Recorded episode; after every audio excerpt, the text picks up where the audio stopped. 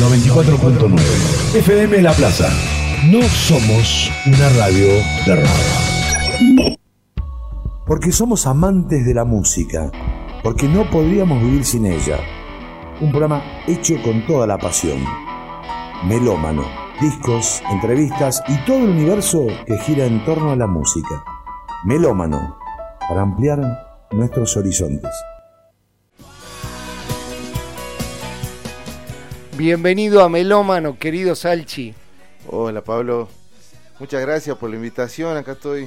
Eh, por suerte llegué a tiempo, así que todo bien. Qué hermosa noche, la verdad.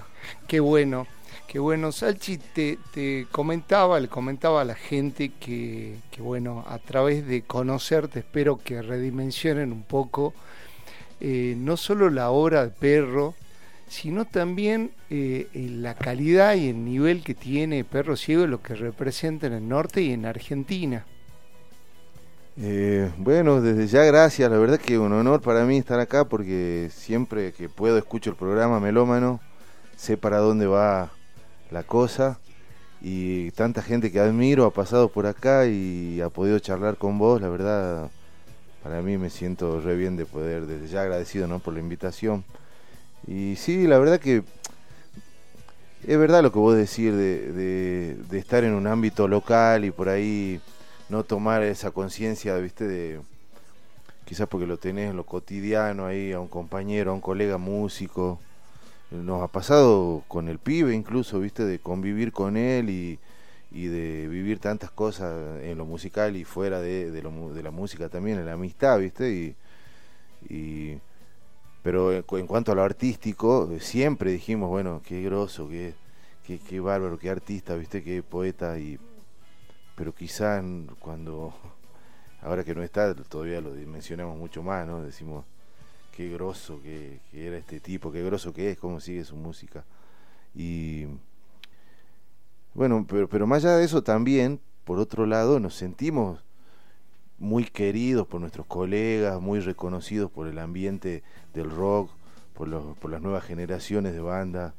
Eh, siempre nos agradecen haber, por haber hecho un camino, por haber dejado algo marcado y, bueno, y no podemos escaparle a, ser referentes también en lo nuestro y, y, nos tenemos que hacer cargo de eso, digamos, también. Sí, lo que quería, lo quería preguntarte es lo, es lo siguiente, ¿cómo, cómo llega? Eh, porque mira, acá lo tengo al libro y le quiero agradecer entre, esta, entre otras cosas al gordo, a Tony López, que seguramente nos estará escuchando, porque sin lugar a duda con, con Pablito, bueno, aquí es una radio, si bien el eslogan no es una radio de rock, yo te digo que dentro de lo que es la radio, debe ser una de las radios en las que más se los escucha, ¿no? Sí, sí. Y bueno, y con el gordo Maya que, que no está, que nos debe estar escuchando ahí, seguramente le mandamos un abrazo grande. Lo tengo al libro acá.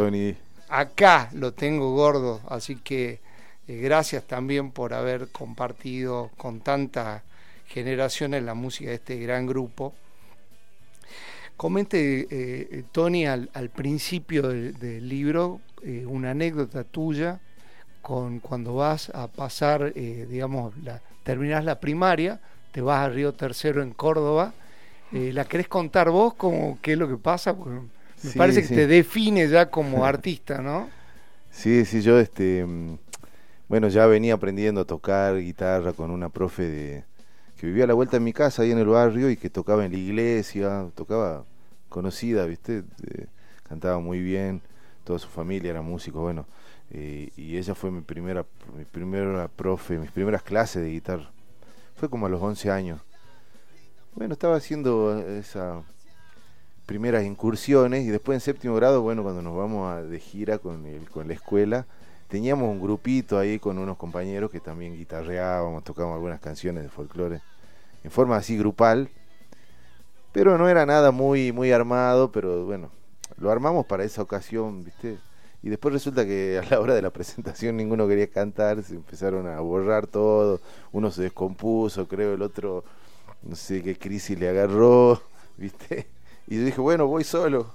Y agarré la guitarra, me subí a un escenario, ahí había un salón donde cada, cada provincia, digamos, y cada escuela, ¿viste? Porque eran esos, esos, esos tipo centros de vacaciones en Córdoba, en Valse, que son cadenas de hoteles, ¿viste? Que son como, eran como del Estado, así. Y entonces había delegaciones de todo el país, ¿viste? Chicos de todos lados. cada uno presentaba su, su, su número, digamos, ¿viste? Así que ahí me subí, fue la primera vez, canté un par de temas de folclore, creo, y, y la verdad que, que fue algo así, lo siento como ahora, como subir y que no me importe nada, digamos. Era que bueno. Ese era, la escuela era Augusto Cortázar del barrio San Francisco. Pero se me viene a la cabeza que vos después en la secundaria fuiste al Tomasini y que el patrono es San Francisco, ¿no? Aparece ahí otra vez, el San Francisco.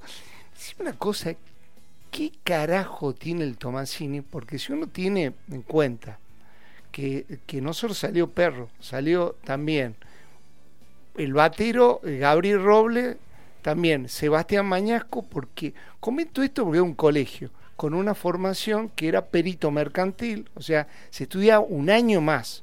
O sea que el padre que mandaba y el que iba ahí tenía de alguna manera una orientación más por los números. Podría, bueno, lo tiene Jopo con contador, pero, pero a la vez eh, vos, venías del palo, justamente estás contando de que, de que el folclore estaba en tu vida y tu viejo también le gustaba el folclore. ¿Cómo aparece el rock?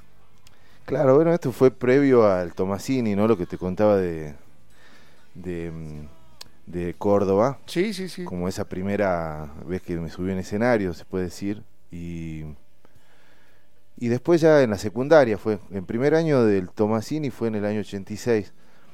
Y bueno, fue un año importante, digamos, en todo sentido en mi vida también, porque fue un cambio de pasar a conocer otra gente, otro mundo, ¿viste? Para mí fue un mundo diferente.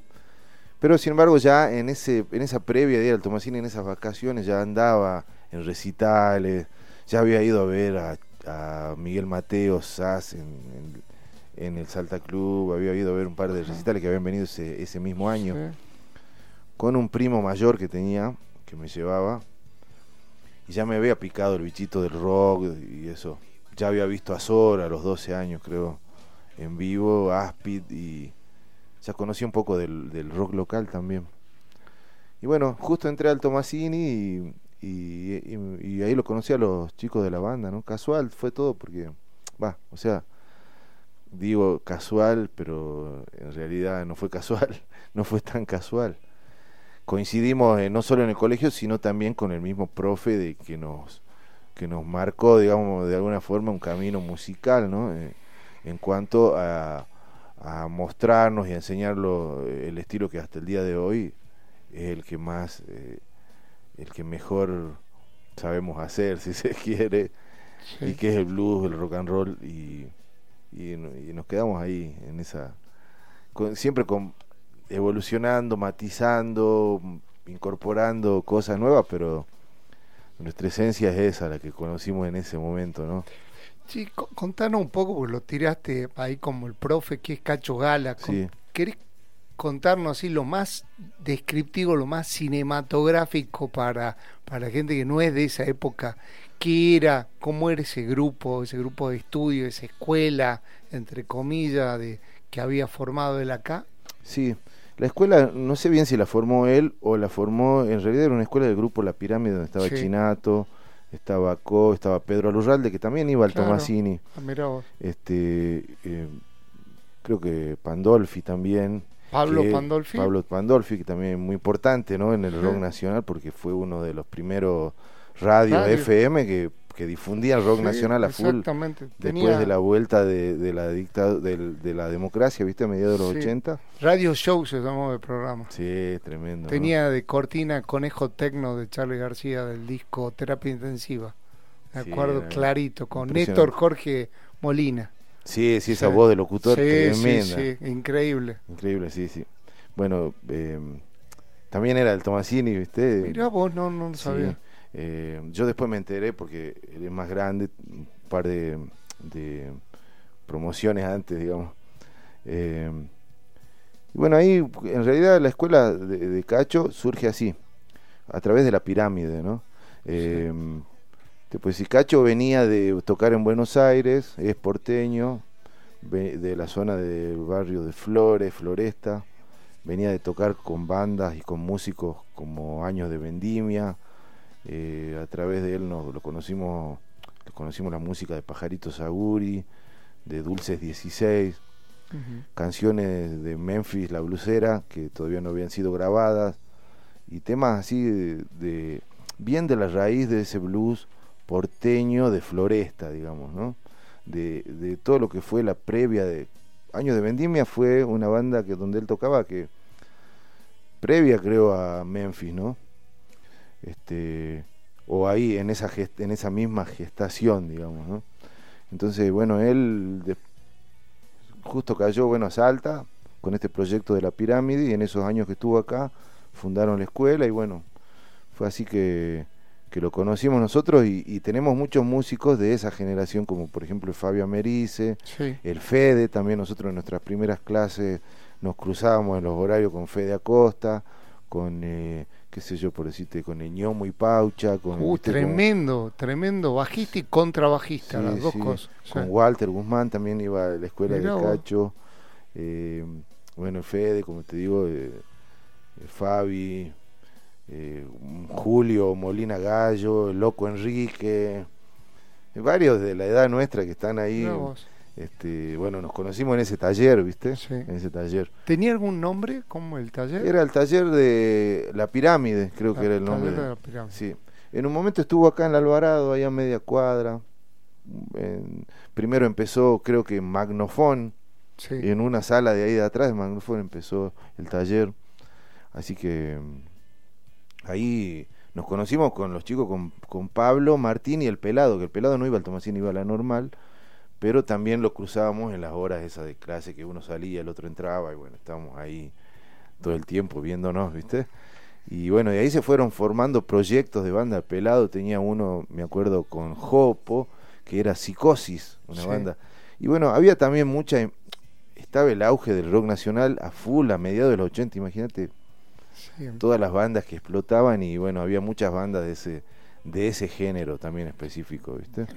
Así que este, la Hums, eh, eh, había, en ese momento había también, eh, estaba como terminando una movida de bandas donde estaba Azor justamente, y bueno, Portero Eléctrico, bandas que son de una generación anterior a la nuestra, ¿no? Pero son las bandas que por ahí yo fui a ver y las que de alguna forma me marcaron como para yo querer también tener mi banda. Y son las de la Hums, me acuerdo de, de esa movida donde estaba Patterson, Portero Eléctrico, Azor, y hacían muchas movidas en, me acuerdo recitar en el balneario, en el complejo del tribuno, en la Casa de la Cultura, en zona norte. Viste acá en la Plaza 9 de Julio también un par, seguramente de ahí nos estuvimos cruzando nosotros. Y, y bueno, eso fue como una previa, ¿no? Y después ya se formó el, el, taller, la cooperativa, ahí también se generó una movida que fue muy buena, que que terminó con un ciclo de bandas en la Casa de la Cultura, que eran los viernes de la música joven, y ahí nosotros hicimos nuestro debut.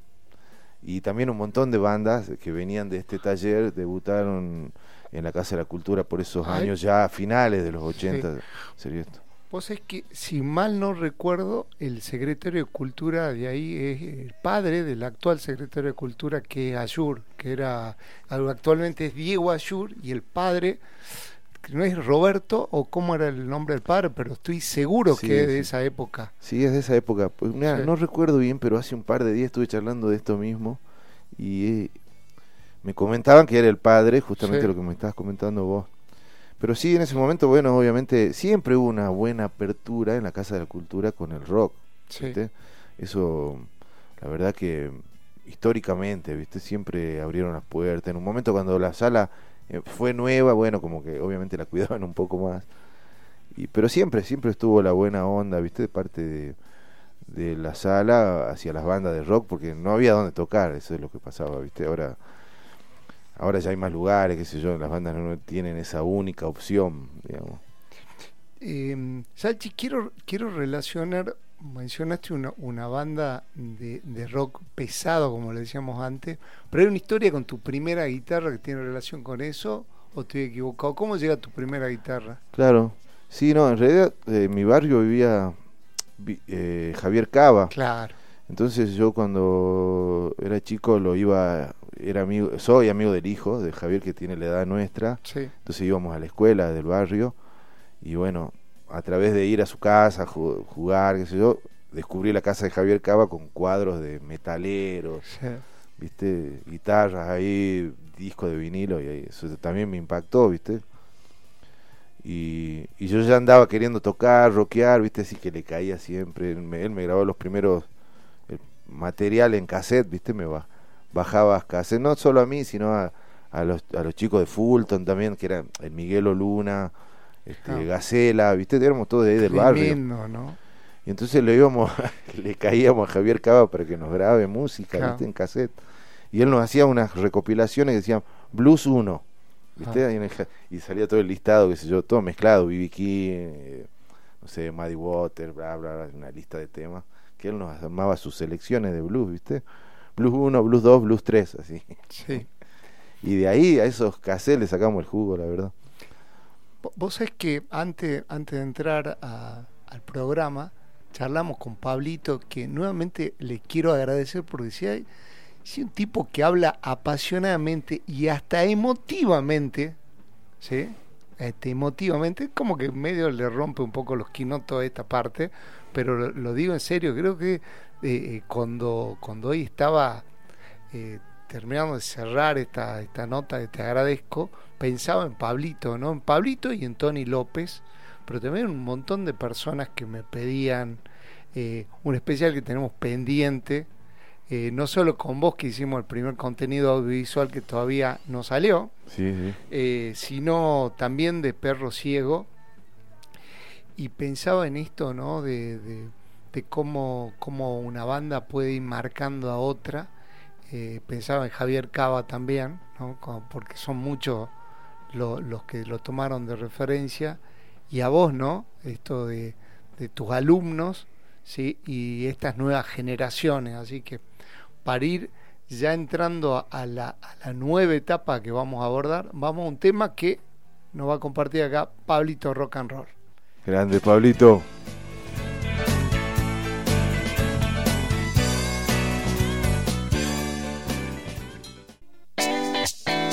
Melómano.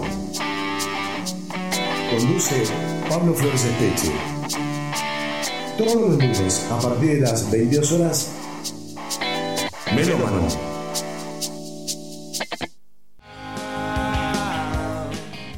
No saben la cara de felicidad que tenemos con Pablito de estar compartiendo acá con Salchi. Qué buen tipo, qué lindo, qué lindo que se produzca esto con músicos salteños, ¿no? Que, uno admire y poderlo tener acá y que mantengan la, sencillez. Salchi contaba así como muy al azar de el tema de la influencia de rock nacional y también de, lo que te marcó con el tema del folclore, tanto con tu viejo como en esta incipiente formación de, niño, ¿no? No todavía de adolescente.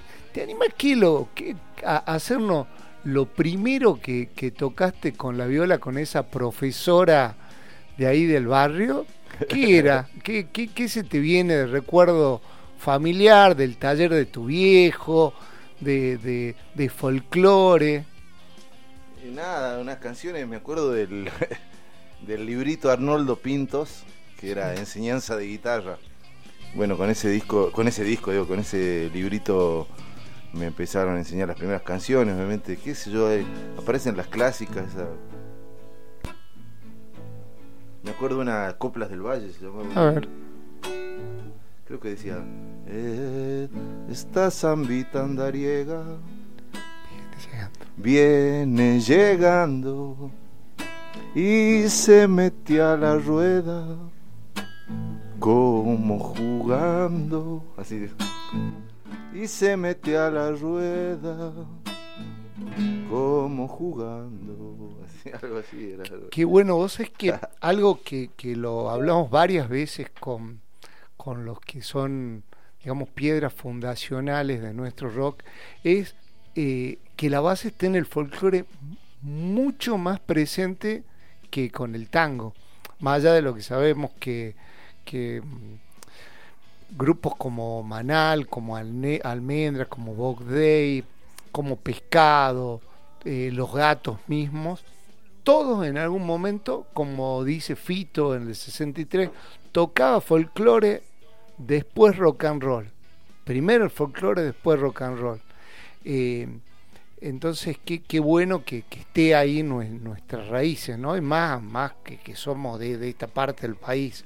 Eh, después mencionaba el tema de, la influencia del rock nacional, que también se siente una sonoridad en perro. Eh, ¿Te acuerdas cuál fue el primer recital que fuiste?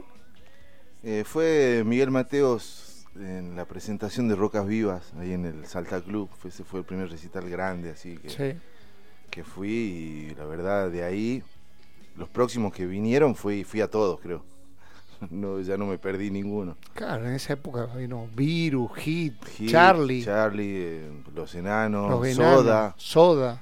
Claro, imagínate, fueron los últimos en el Salta Club y después ya inauguraron el Delmi y ya fueron ahí, ¿no? Ir a ver a Charlie, a Soda, Virus por segunda vez. Ya creo que la presentación de Locura fue en, en el Delmi Grande, me parece. No. ¿No? No, todavía en el Salta Club. Ah, todavía en el Salta Club. Pero recuerdo haberlo visto con Federico Moura en el Grande también, no, no, recuerdo bien. Sí, pero qué, qué, qué buen disco ese. Sí, me, me acuerdo, claro, porque después me, me subí al de, de viaje en el, que uno que me marcó mi adolescencia ese disco, así que eh, lo recuerdo bien. ¿Y de ahí qué tema sacaste de rock nacional? ¿Te acuerdas cuál fue el primero? Uh, y no, varios, la verdad. ¿O el que te animes de esa etapa? Sí, sí, la verdad.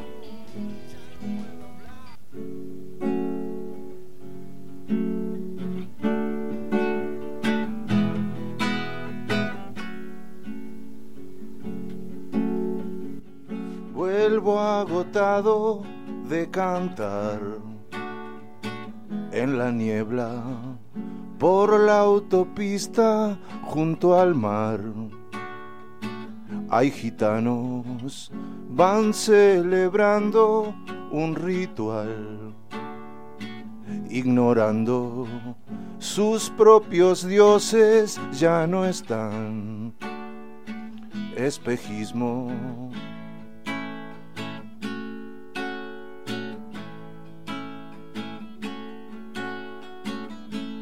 remolino mezcla los besos y la ausencia, imágenes paganas se desnudan en sueños.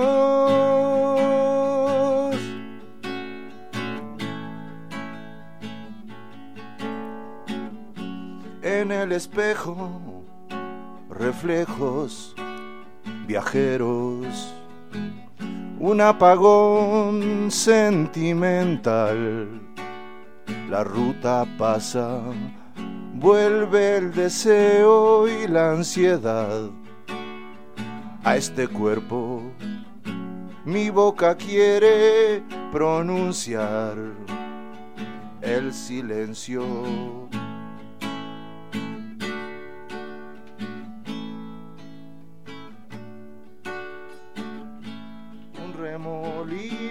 mezcla los besos y la ausencia, imágenes paganas se desnudan en sueños.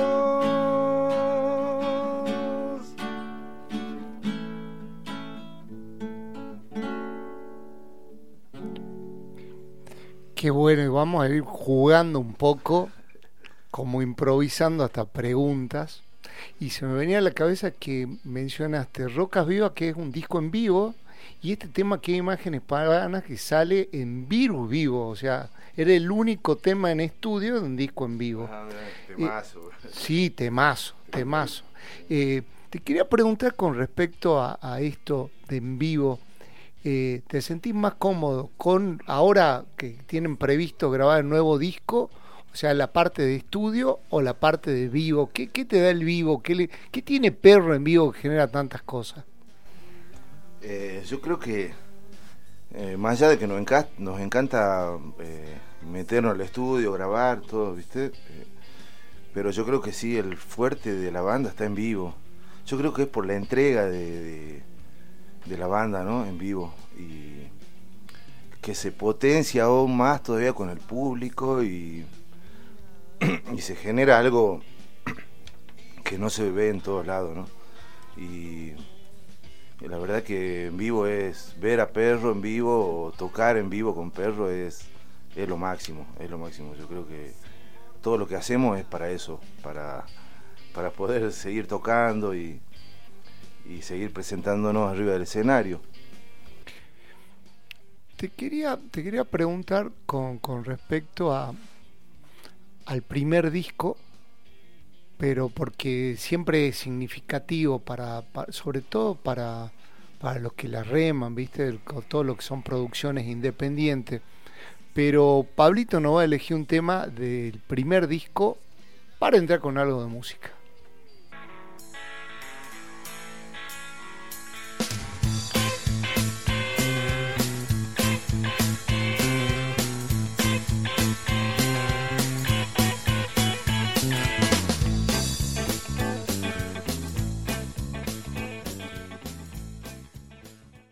La experiencia de entrar a estudio por primera vez. Uh, buenísimo. Fue una. Yo creo que la experiencia de Roca Bola fue tremenda, ¿no? Muy buena porque éramos que para Loco Enrique fue su primera grabación, este, así eh, para editar un disco, ¿no? Un disco en serio, digamos. Él recién estaba empezando a armar su estudio. De hecho, ese disco fue grabado en la cooperativa, en la Musicop. Ajá. Y montamos el estudio ahí. En realidad no fuimos a un estudio de grabación, sino que en la cooperativa que tenía varias salas, montamos el estudio y eh, lo acustizamos. Teníamos así. Ahí en la calle Alvarado, acá, Alvarado al Mil. Este. Bueno, lo, lo, montamos el estudio ahí y fue grabado con una Porte Estudio Tascam de cuatro cuatro pistas, eh, eso adosado a una mm, a, una computadora de las primeras con los primeros programas de grabación multipista, ¿viste? Así que fue toda una, una cuestión de, de, sacar el jugo lo más que se podía y bueno, la verdad que se logró y, y para lo que suena el disco, si te pones a pensar cómo fue grabado así de una forma bastante artesanal, la verdad que el resultado final fue tremendo. Y después, bueno, mandamos a hacer las copias. Los originales de ese disco fueron en cassette y fue una tirada de 300 cassettes de rocabola. Eh, fue la mejor, ¿no? La verdad que eso nos hizo dar cuenta de que, es lo que queríamos, a dónde queríamos ir como banda, ¿no? Eh, ya que hicimos, eh, bueno, ya nos dimos cuenta que podíamos hacer también otro disco y podíamos seguir eh, transitando, ¿no? El camino. Sí, pero ya, ya cuando llegan a grabar ya lo tenían todos listos. ¿Cómo, cómo fue? ¿Fueron muchas horas? ¿Fueron las discusiones típicas? Pues viste que las bandas y los solistas en el primer disco lo marca. Puede, puede terminar grabando en Abbey Road, pero no se van a olvidar más de, la primera vez en el estudio, ¿no? Fue bárbaro. Fue de una, de una manera grabado, de una manera como en vivo. Ajá. Grabamos todos tocando al mismo tiempo menos la voz que después yo la sobregrabé, o sea, la grabé de nuevo por aparte. Pero como no teníamos muchas pistas, teníamos solo cuatro pistas, entonces eh, al, al, al, al, espectro este, estéreo, también lo, ya en esa misma grabación lo habíamos repartido en las mismas pistas. O sea que, por ejemplo, utilizamos dos pistas para hacer el estéreo, claro. para hacer la sensación estéreo. En esas dos pistas estaba grabado de un lado una guitarra y de, de un lado media bate, de ese lado media batería, ¿entendés? Porque se iba paneando en, en, la otra pista, ¿entendés? Entonces teníamos un estéreo ahí, ¿entendés? Pero eh, fue como medio en vivo, medio en pistas, ¿viste? Ahí teníamos el estéreo. Entonces nos quedaban dos pistas en donde después metimos teclados, que toca el Fernando Pérez, que se escucha mucho el teclado en Rocabola y la voz y bueno y otras cositas que fuimos agregando en esas pistas que quedaban, ¿viste? O sea que nos dimos mañas como para hacer este, para que suene de la mejor manera posible sin tener que... Se solía hacer mucho en esa época cuando uno grababa en cinta abierta el ping-pong, es decir, sobregrabar ya sobre la pista, pero eso iba haciendo que pierda calidad, ¿viste? En cada pasada. Como que se va desgastando la, cinta. La cinta. Entonces nosotros tratamos de evitar eso, ¿me entendés? Sí. Para que se mantenga el máster lo más fiel posible. Y bueno, así lo, así lo pensamos, así lo craneó el loco, que es un bocho para esa edad, para esa época, ¿viste? De pensarla así. La verdad que buenísimo. Sí, cuando, cuando fueron a grabar, ¿pusieron todo lo que tenía o quedó algo pendiente que tuvieron que descartar algo? No, no. Sucede que había algunos temas, nosotros veníamos haciendo covers, viste, en toda esa época veníamos tocando temas de Papo, de los Stones, de los ratones tocábamos bastante, tocábamos bastante, sobre todo nos contrataban en boliches, nos íbamos a tocar a Jujuy, pero no por el material nuestro, sino porque hacíamos cover y, en los boliches iban bien y la gente la pasaba bien y no. Eso nos, nos ayudó muchísimo a, bueno, a, ir sonando mejor como banda, a, a, a laburar un poco, ir equipándonos, ¿viste? Y de a poco íbamos metiendo algún temita nuestro, así en cada una de esas presentaciones. Y una vez que salió el disco es como que ya nos plantamos ahí y viste, la cosa fue cambiando también los lugares donde empezamos a presentarnos, todo ya nos fue llevando a otro lugar, viste. Sí. Así que bueno, la verdad que ya teníamos un par de temas, creo que Perro Ciego fue uno de los primeros que salió, nosotros grabamos en el 96 y, y Perro Ciego lo habré hecho en el 92, viste, junto con algún par de temas más y después ya cuando se me ocurrió de grabar en el 96 ahí me salieron como cuatro o cinco temas en ese en esa previa a la grabación, ¿viste? Que son de alguna forma los que completaron el disco, teníamos unos 10 temas. Y después veníamos tocando covers como El Corcho, o Vamos a Bailar, que también es un tema que, Cacho nos pasó la música. Y eso fueron incluidos en el disco este, un poco como para que tenga más tema, digamos, y así, ¿viste? Y porque, bueno, el segundo disco también tiene algún cover de guitarrista, que también es otro tema. Eh, que, me encanta. Que, le pertenece a Cacho también ese tema. Y. Aparte, Corcho fue como, como el primer hit, yo recuerdo claro de, estarlo cantando el Corcho. De, claro, era un himno. ¿Sí? Sí, sí. ¿Y lo hacía un poquito? Sí, sí, sí. Hasta el día de hoy sigue sonando. Sí.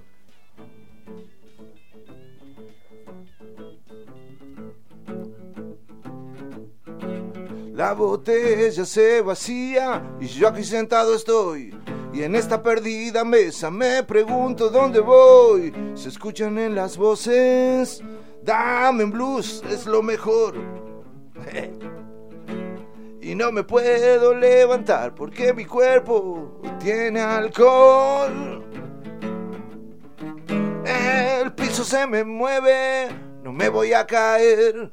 Quédate tranquila, nena, que no me voy a caer y el corcho está en la mesa, cansado de tanto beber. Porque ha tomado, nena, mucho más de su nivel. Qué buena y qué mágica la música, porque es como que me vuelvo al tiempo y me acuerdo clarito cuando cuando estábamos en un recital. Había una banda que se llamaba Suflé también, de, de esa época. Sí, sí, la banda de Gaby, de Gabriel Robles, sí. Sí, ahí, si no me equivoco, también había, eh, o en esa banda había otro Tomasini. Eduardo Aramayo. Eduardo Aramayo. Sí, sí, sí, también tocaba, él era de Suflé al principio. Que ahora está haciendo folclore, está en, no sé si en Córdoba o en donde. Sí, sí, sí, sí. Recuerdo claramente de Sí, muchos músicos salieron de ahí, che. Sí, sí, incluso después de Eduardo, después de Suflé, hizo una banda, eh, Sociedad Gega, creo que se llamaba. Eh, también muy buena, donde él cantaba ya, ¿no? Eduardo. Y después ya se dedicó al folclore, sí. Sí, eh, es que hay, hay una pregunta que, que, se me vino a la cabeza porque hablamos en la tanda de los enanitos, de, lo, de la música que que escuchábamos en esa época, pero me quedé con los enanitos porque una banda del interior de Mendoza, bueno, hace poco se murió Marciano Cantero. Eh, una banda tan fuerte, con tan, tan buenos músicos, ¿no? Eh, a la vez con muy buenas letras, que, que después de 30 años tiene ya perro. Eh, ¿Qué crees que eh, y con una buena movida también cuando viajan a Buenos Aires, ¿no? Tiene una muy buena repercusión. Em, ¿Qué crees que le faltó a Perro para, para explotar a nivel nacional? Más allá que hayan tocado en grandes festivales, ¿no? Coquine 1. Yo creo que, a ver, por ahí la respuesta hoy en día, después de 33 años, no la tenemos, porque si lo hubiéramos tenido, lo hubiéramos hecho. Ajá. Yo creo que eso que faltó lo hubiéramos intentado. Y lo seguimos intentando, ¿viste? Seguimos intentando hoy, más allá del tiempo que pasó, en, por ahí tener un, reconocimiento o una repercusión más a nivel nacional. Nos encantaría lograrlo y, seguimos como banda trabajando para eso y con ese sueño, con esa, con ese, con ese sueño, sí, con esa meta, digamos, ¿no? y bueno, pero la respuesta no la sabemos. Por ahí te puedo decir una canción eh, que puede haber sido la que, la que haya cambiado la historia, o, puede haber sido, no sé, un, no sé, un manager, un productor. Eh, la verdad que no tengo la respuesta. Claro, no, te, te preguntaba esto y, y, está buena tu, tu respuesta por el hecho de que hay no, no citaba, qué sé yo, eh, Banda de La Plata, no voy a caer en la obviedad de los redondos, pero podría ser Viru o alguna de, Rosario. Citaba justamente em, los enanos por el hecho de Mendoza, ¿no? Y también esto de, se venían las viejas, tus viejas cartas, ¿no? Que dice, de dejar las cosas. O sea, no se arrepienten en nada de las, de las cosas que hicieron o que dejaron de hacer en estos más de 30 años. No, incluso, o sea, tocando por ahí el tema de los enanos un ratito, es que ellos también fueron quizás resistidos, eh, por lo que me enteré en, el último tiempo también, viste, con la muerte de Marciano, empezaron a salir a la luz, y que ellos la pelearon muchísimo en Capital, en la parte de Buenos Aires, siempre fueron como, no sé si bastardeados, pero sí no con el reconocimiento que realmente podía tener la banda en lo musical, en lo artístico, viste. Sí. Entonces como que eh, ellos tuvieron, sin embargo, ese reconocimiento en toda Latinoamérica y donde hasta el último día estuvieron tocando y, y, siguieron haciendo rock, ¿no? Y quizá un poco mirado de costado con todo el público, por todo el público de la Argentina, ¿me entendés? Porque ya hoy en día, todavía más, todavía eh, el rock eh, está visto de, de, otra manera, ¿no? Como en los 80, ¿no? Entonces todavía quizás se pueda ver que hayan tenido menos cabida hoy en día todavía como banda de rock, ¿me entendés? Y ellos, sin embargo, se supieron buscar bien su espacio y, y aparte la hicieron re bien, ¿viste? No es que no, no tocaron en Argentina porque, porque tocaron en Latinoamérica porque no les quedaba otra, no. Ojalá todas las bandas pudieran llegar a subir tanto como ellos, ¿viste? por, México, por Colombia, ¿viste? Y es lo que a nosotros nos encantaría, más que bajar, subir, ¿viste? Nos encantaría subir a Bolivia, Perú, toda Latinoamérica, más que bajar, ¿viste? Es nuestro sueño ir a Buenos Aires. Y, también conocer el sur, también, ¿viste? Pero también sabemos que para arriba hay muchísimo camino todavía para recorrer también.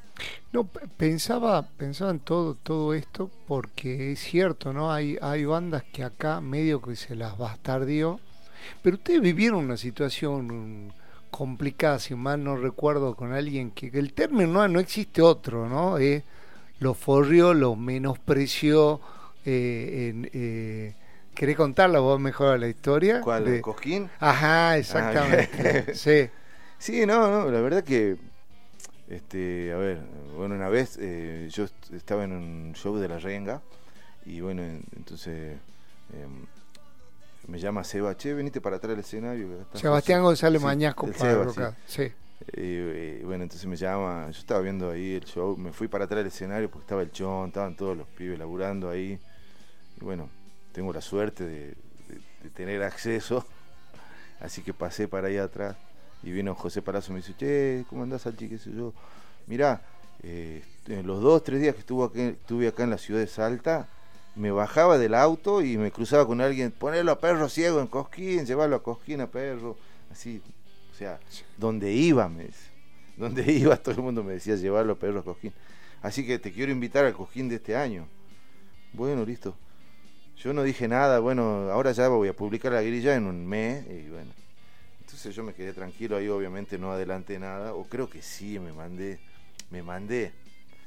Y bueno, después cuando se publicó la grilla no estábamos, ¿viste? Y bueno, imagínate, un bajón, qué sé yo. Pero fue, en realidad yo lo entiendo, fue un olvido, o sea, fue algo que se le pasó, ¿viste? De no incluirnos. De hecho, al año siguiente tuvimos invitado en el escenario principal y, con toda, ¿viste? Con todas las. tocando en el escenario más grande, digamos, así que en ese sentido yo entiendo, es difícil entrar a un festival como Cojino, hay miles de bandas, imagínate, y hoy en día cuando todavía se incluyen nuevos géneros, como el trap o bandas incluso de que no son tan rockeras y que ya están ocupando espacios en esos festivales, o no ocupando, sino compartiendo de alguna forma, eh, cada vez más difícil para algunas bandas poder entrar, viste, a esos festivales, pero bueno. Eh, cada vez que se da la oportunidad lo hacemos con toda la felicidad, ¿viste? Sabemos que, estamos yendo a tocar a algo grosso. Pues es que cuando hablabas de esto, de que no, no se arrepienten de nada y que dejan todo, hay, hay uno de los discos que van y graban en un gran estudio, en un gran estudio, con uno de los ingenieros de grabaciones, para mí, para mí, eh, que marcaron a una generación de músicos. Estamos hablando de, Álvaro Villagra con eh, el estudio del Abasto al Pasto. Pero lo que te propongo es que escuchemos un tema de ese disco y ahí nos contás un poco lo que fue la experiencia de grabar ahí.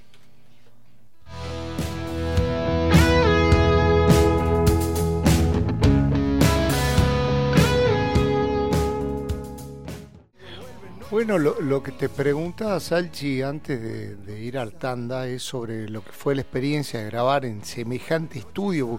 Por ahí lo que la, gente eh, no, quizás no dimensiona es que no es que uno va y dice voy a grabar y el tipo del estudio, por ejemplo, no tiene lugar. No, el tipo lleva años.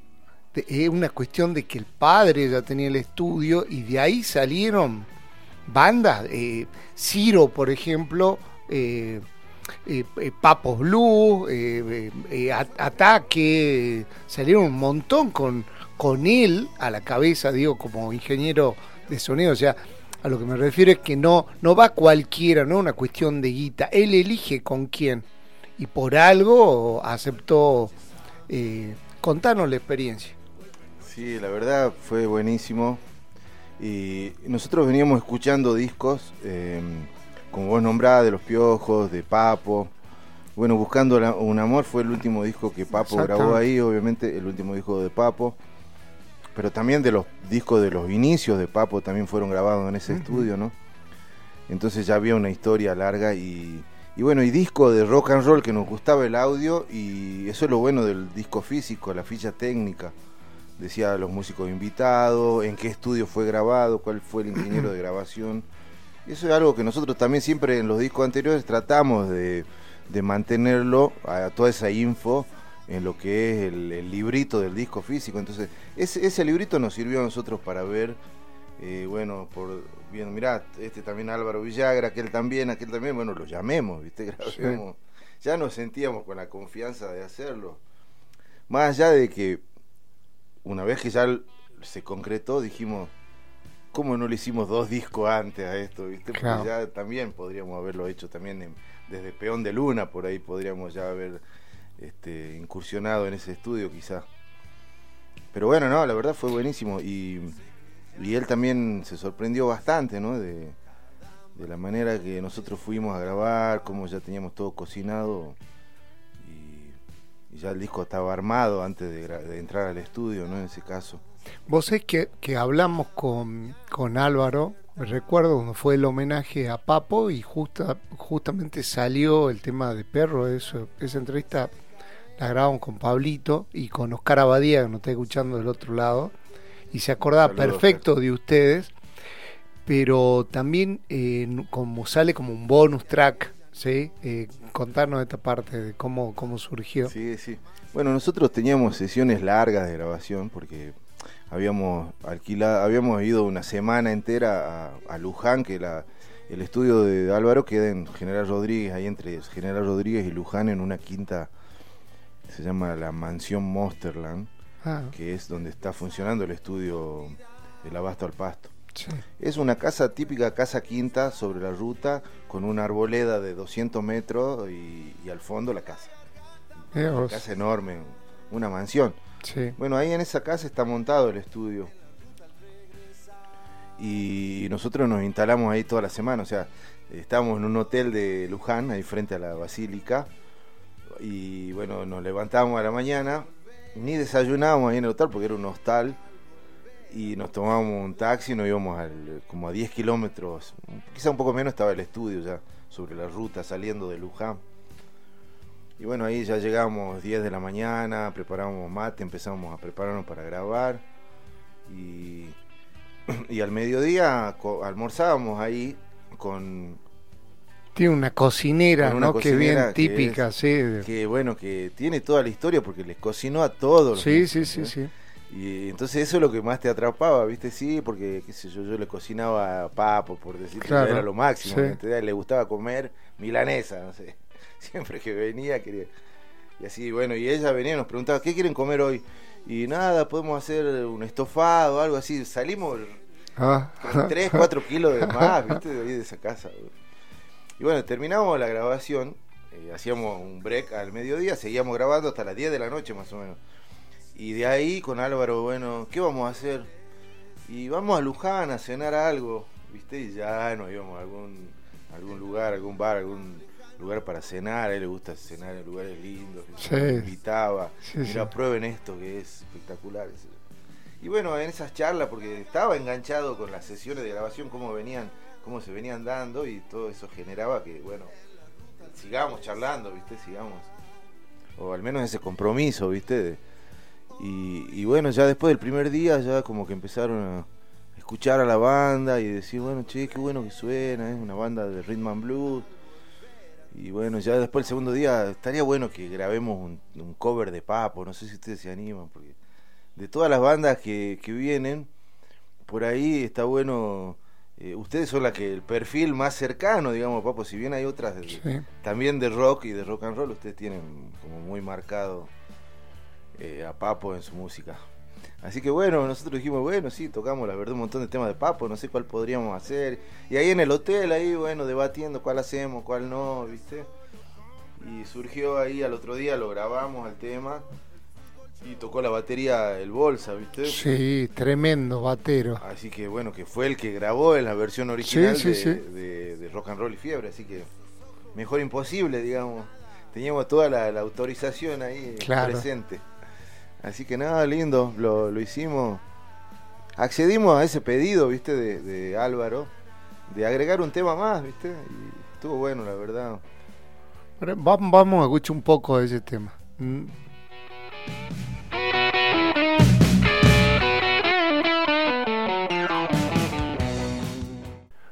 Qué, lindo poder hacer programa así con el músico acá, con el homenajeado acá. Bueno, y, se me desprenden varias preguntas, ¿no? Y una es, cuando parece que todo va para lo virtual, aparece un loco y habla del librito, como hablábamos en los 80, y la importancia del librito, ¿no? Pero ustedes sacan el último disco en un formato que parece obsoleto, que es el vinilo. ¿Por qué deciden por el tema de vinilo? Por varios factores, pero bueno, hay varias cosas, ¿no? Eh, primero por los 30 años lo ameritaba, o sea, estaba bueno hacer un, disco que, deje plasmado esos, esos 30 años de la banda. Y de hecho el disco fue hecho con motivo de eso, con motivo de los 30 años de Perro. Y qué mejor que para los fans de la banda o para los seguidores tener ese recuerdo, ese, ese recuerdo de los 30 años en un formato como el vinilo, ¿no? Este, así que ese disco le llegó a mucha gente que por ahí ni siquiera tiene para reproducirlo al vinilo, pero sí como algo, como un recuerdo, viste, de la banda de los 30 años. Así que eso fue uno de los motivos. Otra fue que también hay un, auge del vinilo, así como ahora está apareciendo un auge también de la cinta, inclusive. Sí, sí, sí, este, Y bueno, lo del vinilo viene hace un par de años, ya no es, no es algo tan nuevo quizá pero se empezaron a fabricar discos de vinilo también en Argentina, entonces todo fue llevando a que, a que nos podamos dar ese gustito de editar un disco en vinilo.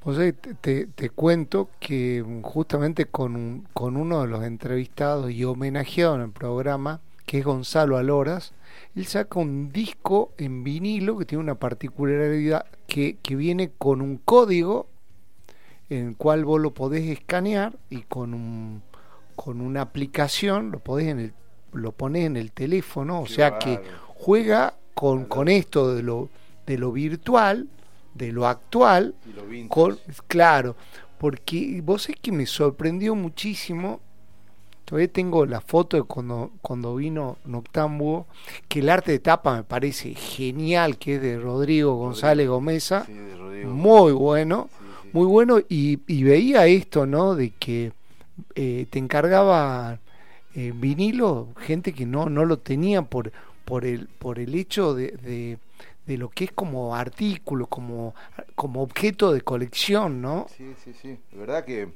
se dio todo, también esa, esa fue algo muy lindo que pasó y a la vez fue en plena pandemia, ¿viste? Cuando estaba casi todo cerrado, recién empezaban a abrir. Eh, yo estaba, recuerdo, sin trabajo, sin alumnos, así, era un desastre en ese momento.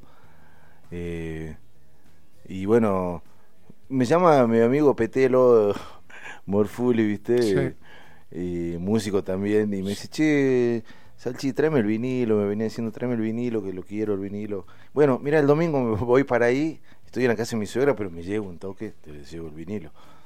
Bueno, fui, llevé el vinilo, me fui un rato a la casa de Petelo, ahí a la tarde estaba, me acuerdo, Mototus, estaba Pablito ahí también eh, visitándolo y nos pusimos a escuchar, le llevé el vinilo, él tiene un reproductor, nos pusimos a escucharlo ahí al vinilo y nos sacamos una foto con el vinilo, viste, acá le traje el vinilo a, Marcelo Petelo y ahí nomás en los comentarios abajo, yo también lo quiero. y ahí empezó la bola. Una muy buena movida hicieron con eso, cada, cada uno que iba llevando sacaba una foto me pareció fantástico como campaña de, marketing también, ¿no? Sí, sí, se dio, viste que las cosas se van dando así, no sé, surgen simplemente en un momento donde también yo, viste, estaba todo cerrado, no tenía alumnos, recién estaba empezando a, a intentar dar clases virtuales.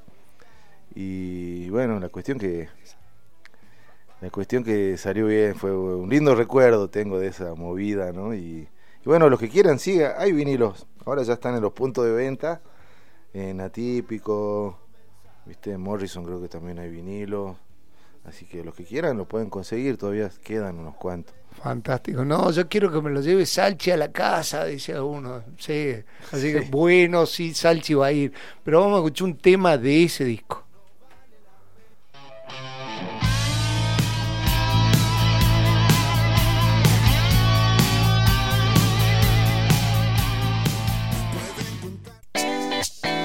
Melómano. Conduce Pablo Flores Esteche. Todos los lunes a partir de las 22 horas. Melómano.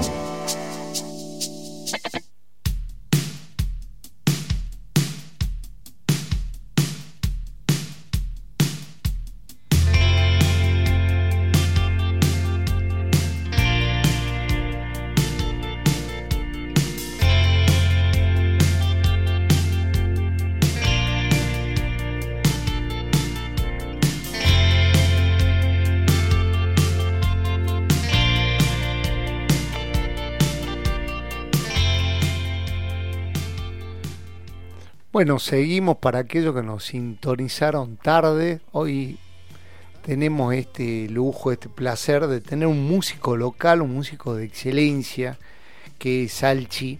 Así que muy feliz, muy feliz acá, riéndonos, compartiendo música de melómano a melómano, tenemos de un lado a un tipo que un virtuoso, del otro lado un fan y hoy también un virtuoso bajista y guitarrista como es mi coequiper Pablito Rock and Roll. Muy bien, muy bien, Pablito.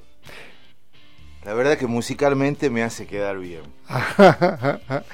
sí, te quería preguntar algo. Grande, Pablito. Te quería preguntar con respecto, lo mencionaba, así que viste como si nada de estar en el estudio de Álvaro Villagra, de Ricardo Tapia de la Mississippi, de Bolsa, que para aquellos no sabe, tuvo en Papo Blues, tuvo, tuvo en la última etapa de, Papo, tuvo, eh, era el que, ¿cuál es el término? que Drum Doctor. Sí, te contaba el disco de ahí vamos, tremendo disco de Cerati. Eh, pero hay algo que a mí me, emocionó mucho, que eh, vos tuviste la posibilidad de estar la primera vez que viene la renga como invitado en uno de los temas, ¿no? Sí. Y te contaba con esto de, de los grupos que se arman, de que tenemos programas del interior. Hoy estaba escuchando una nota que te supieron hacer unos días después de, de lo que fue la presentación de la renga acá y que ya estuviste de telonero con, o estuvieron de teloneros con Perro Ciego. Eh, ¿Qué es lo que cambió entre esa presentación en, el estadio de gimnasia y tiro y después en el autódromo? Eh, ¿Qué es lo que cambió en tu percepción? Porque vos estuviste en las dos. Sí, sí, no, la verdad que lo de este año fue increíble. Fue una de las cosas más grosas que le pasó a Perro Ciego, digamos, en cuanto a participar o en festivales o, en grandes eventos, ¿viste? Yo creo que el evento, como evento, el show de la renga fue lo más grosso que hubo este año en Salta y, no solo este año, sino hace varios años que no sucede un evento de rock así de esa magnitud. Eh, y bueno, nosotros participar era un desafío pero enorme y, la verdad una alegría, ¿no? Más allá de la alegría eh, de, poder estar ahí invitados, el desafío era muchísimo, así que nos preparamos, pero de la mejor, ¿entendés? Queríamos dar el mejor show de la vida ahí. Este, sabíamos que había un escenario tremendo, que el, sonido estaba tremendo, que todo iba a estar dado y que íbamos, íbamos a poder tocar para, para decenas de miles de espectadores. Así que nos tomamos el compromiso como realmente fue y la verdad nos quedamos re contentos porque la respuesta del, público fue bárbara, fue el show salió bárbaro y, y como recuerdo nos quedó el mejor. Pues es que, que bueno, no, no me está contestando la pregunta, pero entiendo porque es un tipo humilde. Lo que más me emocionó y me sorprendió porque me lo comparte un colega que es de una radio de Buenos Aires y, y, me dice, sí, ¿sabes qué me gusta cuando habla de la presentación del solo? Eh, dice, yo lo disfruté mucho más con mi banda, ¿sí? Mucho más con mi banda. Por eso mi pregunta está orientada a que eh, tocaste con las dos, una, una invitado para participar de un tema y el otro con perro. ¿Cómo, ¿Cómo fue, cómo fue que en qué notaste vos la, diferencia? Y no, no, bueno, es diferente totalmente. Desde ya agradezco las dos oportunidades, porque la primera fue como nosotros tocábamos a los 10 días en el estadio Delmi, en el micro Delmi, hacíamos un show de perro ciego y Tete dijo, eh, la semana que viene toca perro ciego en el Delmi, eh, vayan todos, y bueno, en ese momento que yo me bajaba del escenario después de tocar, él pasó la fecha, ¿viste? De perro. Y un poco fue, la idea fue esa de mi invitación, de parte de ellos, tratar de mostrarme ante un gran público, de difundir la fecha, esa gran apuesta que estábamos haciendo nosotros de tocar en el Delmi. Y bueno, ellos lo interpretaron así, me dieron esa, esa invitación como para... Así como de repente ahora, bueno, en, en menor magnitud, ¿no? Yo por ahí me habla, qué sé yo, algún, algún amigo de alguna banda que está empezando, algún músico y, che, me gustaría tocar la bata en tal tema y bueno, tenemos hoy tenemos un músico invitado de tal banda y uno lo presenta ante su público y eso te va, te va haciendo conocer, ¿viste? Esas son las manos que nos damos entre músicos, sobre todo en el under sucede mucho eso, y, ellos nunca, siempre tuvieron esa filosofía de no, de mantener ese, ese pensamiento under, ¿viste? Y bueno, así surgió esa posibilidad. Fue, para mí fue gloriosa también, porque de repente tuve que hacer un solo de guitarra, eh, ¿viste? Y solear ahí, y bueno, ¿viste? Había que estar eh, ahí en esa situación también, y, la verdad que estuvo buenísimo. Ah, pero, pero pienso también el tema de la coherencia que hay, porque hace poco para el Día del Estudiante te invitan a la, a la UNSA, en donde alguna, alguna vez también te, supieron invitar hace muchos años atrás. Entonces, esto de que hayan pasado más de 30 años y que vuelva a perro, eh, me, parece esto como, como muy piola porque la gente lo siente muy, muy cerca. Sí, sí, la verdad que la fecha de la UNSA fue muy buena. A nosotros veníamos con muchas ganas de volver a tocar en la UNSA. Nosotros tocamos en los pozos culturales, bueno, acá el amigo Fidel, capaz que está escuchando, eh, junto con Tony, todos los pibes, creo que estaba Carrison también en esa época del, pozo cultural ahí en la Facultad de Humanidades, ¿viste? Sí. Esas fueron las primeras veces, era como tocar en, un, en, el, subsuelo y como onda anfiteatro para arriba, ¿viste? La gente arriba y la banda en el pozo, ¿viste? Ah, mira Y, y, bueno, eran fechas así de, sangría a un peso con chori, ¿viste? Y valía todo ahí adentro de la universidad, ¿viste? Una cosa de loco.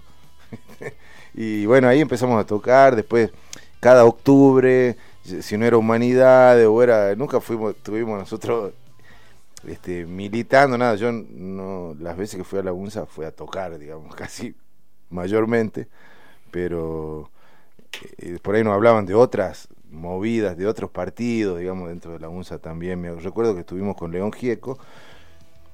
La primera vez que tocamos en la cancha de rugby de, la UNSA, que fue como esta vez que se repitió, fue en un, en, un recital que fue, cerraba León Gieco, Perro Ciego tocó antes, en una campaña por la educación pública, y donde se hacía una colecta de útiles en los lugares donde se venía presentando León Gieco. Y bueno, o sea que el mensaje un poco es el mismo, ¿viste? Después de tanto tiempo, después de más de 20 años de un show hacia el otro, seguir defendiendo lo mismo, seguir este, con la misma idea y apoyando a la, educación pública también, ¿viste? Seguimos plantados en el mismo lugar, ¿no? En ese sentido no cambiamos, podremos haber cambiado algunas otras cosas también, quizás, pero en ese sentido, hoy en día seguimos pensando igual, no sé. ¿Viste?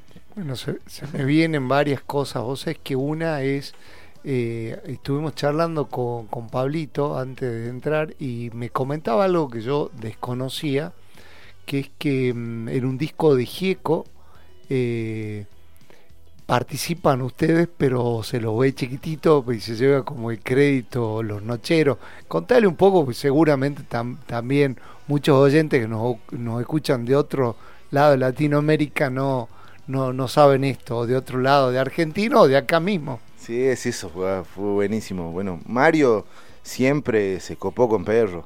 Mario Teruel, viste, le mando un saludo también, hace mucho que no lo veo a Mario, pero nosotros ya cuando grabamos el primer disco que fue Peón de Luna en, el estudio del Cerro con, con Ramón Vivas, con Limón, Figueroa, ¿viste? Bueno, ya Ramón tocaba en los nocheros. Entonces él se enteraba que nosotros estábamos ahí en el estudio y caía al estudio Mario, ¿viste? Y porque le encantaba de repente escuchar otro pal, otro género, músicos de Salta que hacían otra cosa totalmente distinta. Y caía siempre a las sesiones, ¿viste? Y con la mejor ahí en los breaks nos íbamos y charlábamos con Mario de la grabación, y se quedaba en las sesiones, todo. Y bueno, de ahí surgió, por ejemplo, en el disco Pelafustán, invitarlo en el tema Perdidos. Ahí en el, en el, en el tema Perdidos, el solo de guitarra de guitarra de nylon está tocado por Mario Teruel. No lo, no lo sabía. Sí, sí. Pero ahora Dedos Mágicos, Pablito Rock and Roll, el tema perdido, bueno, ahí el solo que es de guitarra de nylon, lo toca Mario, ¿no? Qué bueno.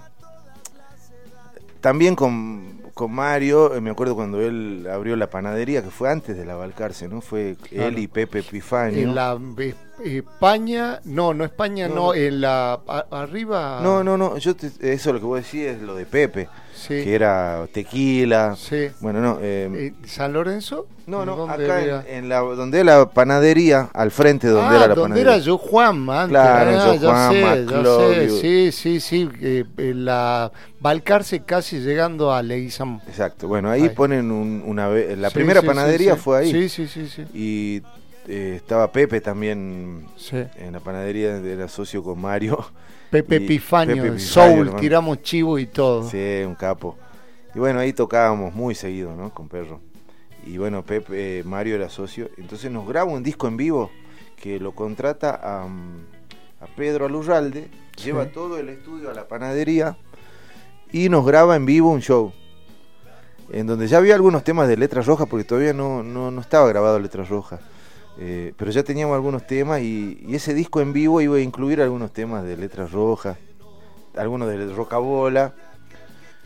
Y bueno, la cuestión que grabamos el disco, lo editamos todo y Mario se lo lleva a Buenos Aires a ese disco para que a, dejarlo en algún sello porque nos quería dar una mano realmente Mario, Se puso la copado, ¿no? Desconocía todo esto. Bueno, después volvió, mirá, dice, ahí quedó el disco, ya vamos a ver qué pasa, qué sé yo. Y bueno, siempre nos tiraba centro en todo ese tiempo, ¿viste? Y dice, mira, me ofrecieron hacerle el homenaje a León Gieco, como ustedes han tocado ya en la UNS una vez, y queremos buscarle una vuelta de rosca, así que si vos podés armar una versión de, de la cultura de la sonrisa que sea más rock and rollera, que la podamos hacer en conjunto, bueno. Así que fue así y nos fuimos a... Me metí en el estudio ahí de, de Limón y de Ramón y y le yo se me ocurrió darle esta impronta más country, ¿viste? Al, tema, como es la versión que estamos escuchando. Y lo grabé y después lo escucharon ellos, les pareció y bueno, quedó la voz mía ahí mezclada en la de ellos. qué, bueno, qué buena edición así, ¿viste? Y, y sí, la verdad que yo, digamos que fue una de las primeras que me que, que armé un tema así a nivel producción, a ver, voy a producir un tema ¿Entendés? Eh, ¿Qué, puedo, ¿Qué puede ir acá? ¿Qué sé yo? Metí las armónicas, metí unos charangos ahí, metí de todo así. como que lo fui armando al tema. Y bueno, quedó, quedó ahí en ese, esa versión. Y después una vez, bueno, eh, Mario se, estaba en Buenos Aires, nos dice, vengan, esta semana es la presentación de, este disco. Y vengan, vengan a Buenos Aires, nos invitó ahí. No, la verdad, mejor. Ya qué bueno. Eso fue por, este, por iniciativa de ellos en realidad, ¿viste? De que la participación era para ellos y ellos nos invitaron a participar en esa cuestión, ¿viste? Está bueno, está bueno. muy bueno. Vos sabés que eh, otro, un tema que elegimos, que lo que vamos a hacer es escucharlo y a la vuelta, porque tenemos dos, dos ideas con respecto al mismo tema.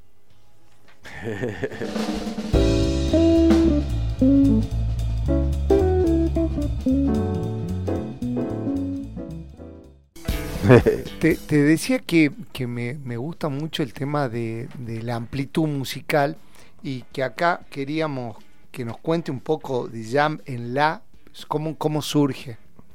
Bien. Eh, Jam en La es un fragmento del tema este, Ella es otra, ¿no? Que dice, ella combina los colores, elige a sus amores, pero como siempre, bueno, en el medio del tema, no sé si, si te fijas, en el momento del solo está insertado esa jam. Hicimos un insert ahí en la canción, que ese, ese insert es una sesión grabada al chino, Palmito, Pequiné y Leo Goldstein. Mira vos, qué... Claro. Nosotros los invitamos a, la sesión nuestra del estudio cuando estábamos grabando y los metimos ahí que hagan una jam en la. o sea, que hagan una, una zapada en la. Porque ella, es otra, estaba en la, viste, estaba en el mismo tono.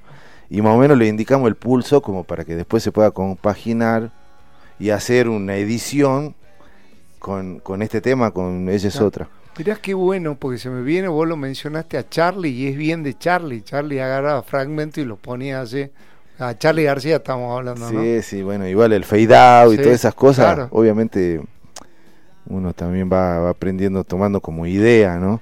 Pero esta, no sé si surgió de ahí la idea, pero sí, se nos ocurrió, justo empieza el solo y que ese solo entre en los vagos a tocar, ¿viste? De hecho, en la presentación de Microestadio Delmi de Peón de Luna, nosotros estamos tocando hasta la mitad del tema, le pasamos los instrumentos a ellos y ellos empiezan a hacer la llama en la, ¿viste? Ah, mira qué copado. Buenísimo. Sí, muy bueno. Y, y bueno, como que toda esa sesión que dio buenísima la incluimos como bonus al final del disco, ¿viste? Pero ahí no estamos tocando nosotros. Ahí está, tocando. Está muy, muy Está tocando Leo, Chino, Pequiné y, y mm, Palmito. Palmito. Tremendo bajista Palmito, ¿no? No, nuestro maestro, tremendo, los maestros eh, Pequiné, sí. Eh, o sea, para nosotros es un ídolo. Bueno, ahí, ahí tenía una cosa loca, ¿no? Acá en muchos momentos no se le da mucha bola, pero recuerdo haber estado con Salinas, con Luis Salinas estamos hablando, y que él venía y, que lo buscaba Pequiné para, para escucharlo. Decir, qué loco, un tipo que viaja por todo el mundo, un referente dentro de lo que es la guitarra criolla, digamos, y la guitarra de jazz y la guitarra de blues, eh, reconocido por B.B. King y que el tipo haga foco en Pequiné. Te, quería comentar algo, o le quería comentar a los oyentes de Melómano algo que a mí me sorprendió mucho, que es la, la, la relación o el feedback, ese ida y vuelta que tienen con el público perro, ¿no?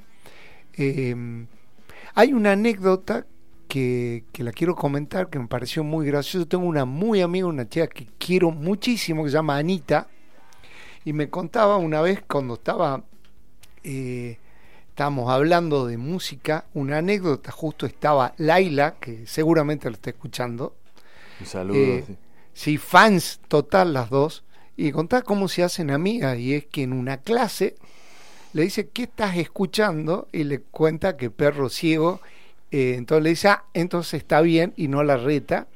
Y ese fin de, semana tocaban ustedes y los van a ver. Entonces me quedé con eso, me quedé con la locura de Pablito Rock and Roll.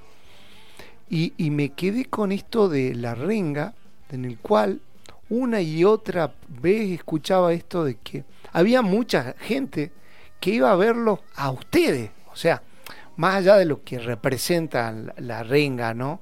Que exista gente que iba específicamente a verlo, a Perro Ciego en ese contexto. Eh, ¿cómo, toman hoy a tantos años el tema de, de, lo que genera la música de Perro Ciego en el público? Sí, yo creo que nos, nos llena de satisfacción. La verdad es una fiesta, toda la gente canta los temas, siente los temas, siente las letras. Pueden, hablan de diferentes cosas, qué sé yo, por ahí algunas son muy subjetivas, uno las puede orientar, acomodar a su realidad. Otras son más directas, hablan puntualmente de algo específico. Lo que siempre está es una cuestión de, de humana en, cuanto a, a, lo espiritual, lo emocional, ¿viste? Eso siempre está, y eso es algo que lo tenemos todos los seres humanos, entonces es imposible no identificarse algunas veces con esas cuestiones y, yo creo que eso. Hay, hay, una cuestión de letras y música. A los pibes les gusta la música de rock and roll y se identifican además con las letras. Eso es la combinación perfecta para, para, para que suceda lo que sucede en, los recitales de perro, que son una fiesta. O sea, nosotros, como vos me decías, nosotros somos tranqui, nos ves perfil bajo eh, debajo del escenario pero cuando salimos a tocar somos otras personas y el público cuando nos escucha también son, es una fiesta que no la veo muy muy seguido en otros lugares, es como que somos todos muy jedes, ¿viste? Sí. Vos es que hay, hay algo que, que lo marco y en serio, y bueno, los oyentes saben que, que no soy políticamente correcto en muchas cosas, lo cual está bueno. Eh, una, por ejemplo, hace un programa que no tenga estilos musicales. ¿Sí? pero mm, valoro muchísimo y cada vez más cuando hay una coherencia entre el discurso en las letras, en el disco, y cuando vos ves a ese mismo músico abajo en el llano, ¿no? En el diario. eh, desde hace mucho queremos hacer un, homenaje a Perro Ciego, muy respetuoso.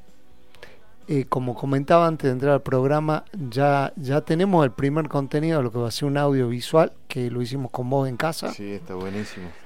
Eh, pero justamente a raíz, hoy anticipamos este, este especial hacia tu persona, a raíz de, esta falta de coherencia que hay en muchos músicos que tiene un discurso muy popular, pero después a los hechos, cuando vos le pedí una mano, siempre está o la guita por medio o un medio que por ahí tiene más repercusión, como en este caso, estamos hablando de un artista nacional que como lo admiramos, y es un programa de música, no lo vamos a quemar, pero qué, qué lindo esto de que pueda estar acá hoy te hablamos sobre hoy a, hoy a la mañana y estás acá generosamente, salí de clase, te vení en el auto y acá, ¿no? Haciendo la nota acá, pudiéndote haberla hecho desde por tu casa, ¿no? De tu estudio. Así que eso te quiero valorar. Esto del peón que se repite, que vos lo escuchás en Troncal también con la misma historia. Eh, ¿Cómo se mantiene después de tantos años esto, esta relación entre ustedes, no? Porque eh, o habla de perro como, como grupo, pero en cada uno hay personalidades diferentes y tantos años juntos y nunca se supo de una fricción fuerte entre ustedes, que seguramente la hubo. Claro, sí, no, quizás no, no hubo fuerte, pero bueno, siempre hablamos todo, hay cosas que en las que no estamos de acuerdo siempre charlamos todo, ahora que tenemos un grupo de WhatsApp más todavía, porque podemos charlar cualquier día, no tenemos que esperar al ensayo para, para charlar de diferentes temas en cuanto a, a dónde conviene tocar, dónde no, que bueno, las decisiones que vamos tomando, digamos. Eh, pero siempre, yo creo que basta con que uno no esté de acuerdo para que la cosa no se haga, ¿viste? No es, ni siquiera es democrático el, el asunto, ¿me entendés? sino que tenemos que estar todos de acuerdo, no porque somos cinco, si tres dicen sí y dos dicen no, bueno, se hace lo que ha dicho la mayoría, no, no es así, ¿entendés? Es como un matrimonio de cinco, tenemos que estar los cinco de acuerdo, ¿me entendés? O los cuatro de acuerdo, digamos, para encarar algo, ¿me entendés? Porque si no, viste, es como obligarlo a alguien, llevarlo contra su voluntad a hacer algo, ¿me entendés? Y no, podríamos decir, bueno, no, la cosa es y está bien, quizá hay bandas que se manejen así, la cosa es democrática. Vamos a, ah. vamos allá a tocar a Mar del Plata, bueno, cuatro dicen que, tres dicen que sí y uno que no. Bueno, vamos igual porque ese es minoría, ¿no? Ponele, ah. no, ¿entendés? Eh, en ese sentido no, lo manejamos así, no sé si está bien o mal, pero lo manejamos de esa forma, ¿me entiendes? Entonces, bueno, eso facilita que por ahí uno cuando haga las cosas no la haga contra su voluntad, digamos. Bueno, si hay, si hay, hay, dos bandas que, que, son fundacionales a nivel eh, mundial, ¿no? Eh, son los Beatles y los Rolling, y que usted tiene una inclinación sobre todo más por los Rolling, pero esto, que está hablando de esta manera de consensuar las cosas, es 100% Beatles. O sea, si no sale algo que todos, inclusive hoy, la viuda de Harrison y la viuda de John Lennon, o sea, eh, Cintia y Yoko no aprueban, por más que haya lo que llama mayoría absoluta, o sea, 3 y 1 no se hace. Y sí, porque yo creo que es la mejor manera, no siempre eh, en, en, en, el ámbito de un grupo tiene que ser eh, así como es la votación, digamos. Eh, ¿entendés? Sino que tiene que ser la voluntad de todos. Y bueno, y después un montón de cosas, ¿no? Suerte, respeto, cuestiones de cómo fuimos nosotros, eh, cómo fuimos criados, cómo nos fuimos relacionando durante durante toda la etapa, todo, el camino de perro y, las cosas que nos pasaron también que, que nos fueron no distanciando sino uniendo. Así que en ese sentido eh, contento, la verdad se festeja, cada año lo festejamos porque no es poca cosa, viste, seguir de repente subieron al escenario, mirá, y sabés que los tenía a los vagos ahí hace 33 años, viste, parado al lado tuyo, tocando rock and roll.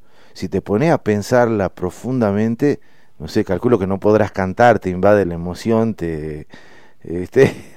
si te ponías realmente a, tomar el valor que tiene eso, entonces, eh, bueno, eso abajo del escenario sí lo valoramos un montón, ¿viste? Porque, y lo festejamos, no es no es poca cosa decir 33 años, nos dijeron muchas veces, no digan cuántos años porque este cómo van a decir si si todavía la banda no explotó en qué sé yo en qué sé yo en, el mundo y, y por ahí, viste, puede decir 33 años y viste como me pasó. ¿Me entendés? Que, que por ahí me digan así, pero eh, no, para nosotros es algo, un feste algo que festejamos, valoramos, nos festejamos mutuamente. por, eso hacen presentaciones todos los años para esa fecha también, ¿no? Eso es algo que también ves. Esto, esto que te digo de la coherencia continua, porque una cosa es el discurso, porque el chamullo lo tenemos todo, la cosa es cuando, cuando vos de, de repente eh, a ese chamullo lo llevas al hecho, entonces ahí es donde se, se manifiestan las cosas. Y sí, porque por ahí te puede, el tipo que te dijo, che, 20 años y, y siguen, siguen festejando los cumpleaños, pero ¿qué onda? Eh, por ahí ya su banda se había disuelto hace 5 años atrás, ¿viste?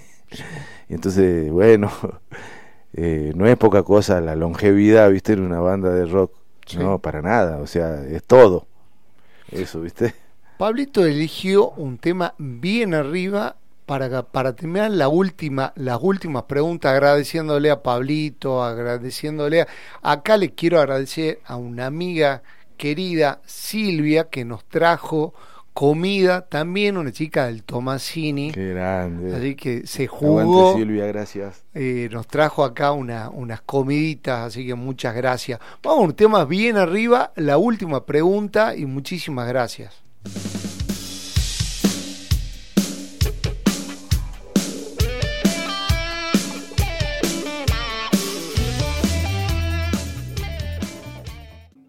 Pensando para, para cerrar en qué lo que se viene, ¿no? Porque usted justo lo agarra algo muy loco. Bueno, le pasó a mucha gente, fue, fue como muy fuerte lo, del tema de la pandemia. Ustedes justo habían sacado el disco, no lo pudieron presentar, después lo, lo presentan eh, más tarde, ¿no?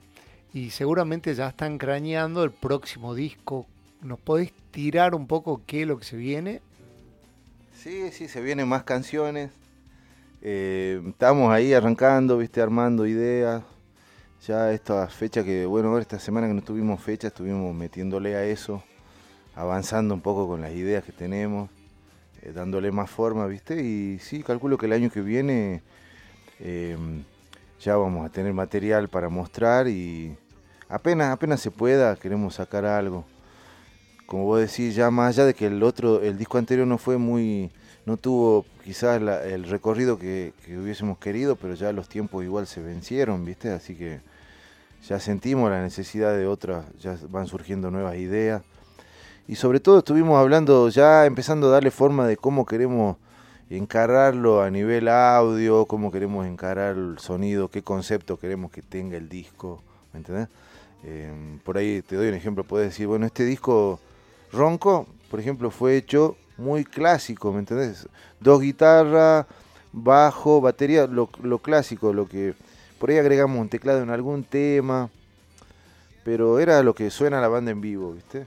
En cambio, Noctambuo fue un disco muy producido en el estudio, eh, buscando audios diferentes, guitarras diferentes, con sonidos, con timbres distintos, y, experimentar y meter ideas. Y después, cuando fui, abríamos los proyectos, había mil cosas en los temas, ¿viste? Porque fuimos trabajando las ideas sobre el, en el mismo proceso.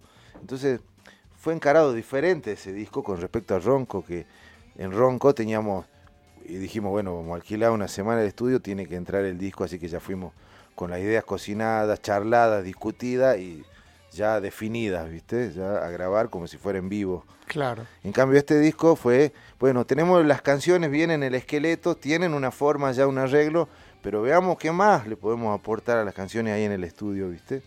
Y bueno, es el sonido que tiene Ronco, eh, eh, por ejemplo, Noctambuo con diferente a Ronco, ¿viste? Un concepto distinto de cómo encarar la grabación. Es un disco que suena mucho más lleno, que hay guitarras sobregrabadas, que hay más de dos guitarras sonando y cosas así, ¿viste? Más experimental en el estudio. Sí, ¿sale en formato físico? ¿Tienen previstos acá en formato físico? Sí, siempre, siempre, aunque sea unas cuantas copias, porque es fundamental. Pero también subirlo a las plataformas, ¿viste? Las dos cosas. Eh, así que lo que sí dijimos es, quizás se parezca un poco más a Ronco, en el que queremos tener un sonido más real, más crudo de la banda en este nuevo disco, ¿viste? Una cosa así, un poco más, quizá más minimalista, pero que tenga un sonido más real, digamos, ¿entendés? No tan procesado. Bueno, eh, que tenga también una diferencia de audio con el último disco, ¿viste? Bueno, y con esto que tiene la radio de viajar, de volar, yo eh, le pedí un mangazo, porque hay un, tema que a mí me gusta muchísimo y pensaba que seguramente surgió así, con una guitarrita y con Salchi cantando. Entonces, nos despedimos con este tema agradeciéndote muy profundamente, querido Salchi, por esta generosidad de venirte hasta acá. A Pablito Rock and Roll, que nos está regalando media hora más de su tiempo, que está desde temprano. Él quiere seguir de fiesta, me hace seña y... Eh, bueno, vamos con este tema, vamos con este tema. A pedido.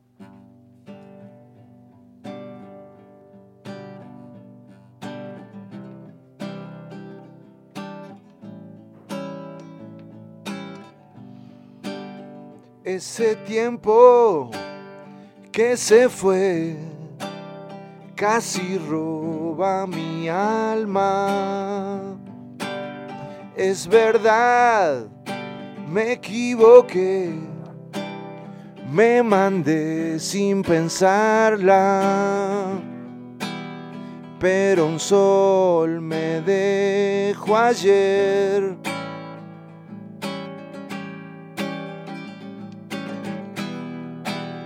y aunque poco puedo ver, es mi luz. Ese enero fue tan cruel, casi lleva mi calma. La tristeza de entender te fuiste una mañana, con la noche me quedé.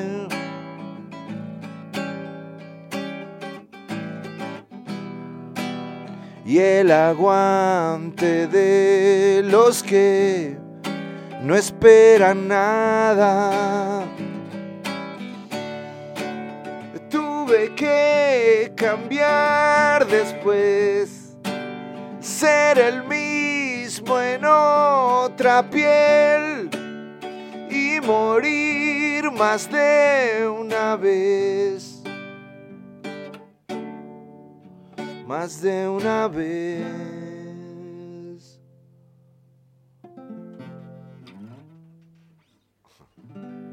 Qué lindo, muchísimas gracias querido. Buenísimo, ahí nos están llegando mensajes agradeciendo. Che, buenísimo todo, qué lindo, qué lindo que es tener música en vivo. Por eso los invito a todos los oyentes de Melómano. Hay que ir, hay que ir, hay, que disfrutar la música en vivo, pero una cosita, eh, loco, si te, en serio te gusta la música, si en serio disfrutas de, del arte, si en serio valorás a los artistas, paga la entrada, no mangues, sale un disco, apoya a ese, a ese grupo, a ese solista que querés, comprándole el disco, cosa de que se pueda seguir generando más música. El mangueo lo único que muestra es que sos un pequeño roedor, ¿sí? que no apoyas la cultura tenemos que acabar con el mangueo de las cosas. Disculpen, pero bueno, había que decir las cosas estas. El arte eh, también tiene que comer, el artista tiene que comer, así que apoyamos la gente que actúa coherentemente, apoyando al artista, comprando la entrada y comprando los discos, eh, porque si no nos vamos a quedar sin lo que más amamos que la música. Bueno, Salchi querido, nuevamente muchas gracias por estar acá por esta emoción, por este disfrute, por esta sonrisa. No, gracias Pablito, la verdad fue un gusto para mí. Y bueno, cada vez que quieras que me convoque acá estaré. Así que gracias, gracias por dar este espacio a, Perro Ciego, a mí como músico también. Me halaga mucho y, y bueno, la verdad que estoy acá dispuesto a cada vez que me quieras convocar y, y desde ya agradecerte por la invitación de hoy. Bueno, no, nos vemos el próximo lunes. Vamos a, escuchar para, para lo que quieran la repetición el domingo a partir de las 13 horas. Muchas gracias, Pablito Rock and Roll. Muchas gracias por la pasión, querido. Bueno, nos despedimos con un tema que nuestro coequiper elegirá para despedir este especial a Marcelo Salchi Dique.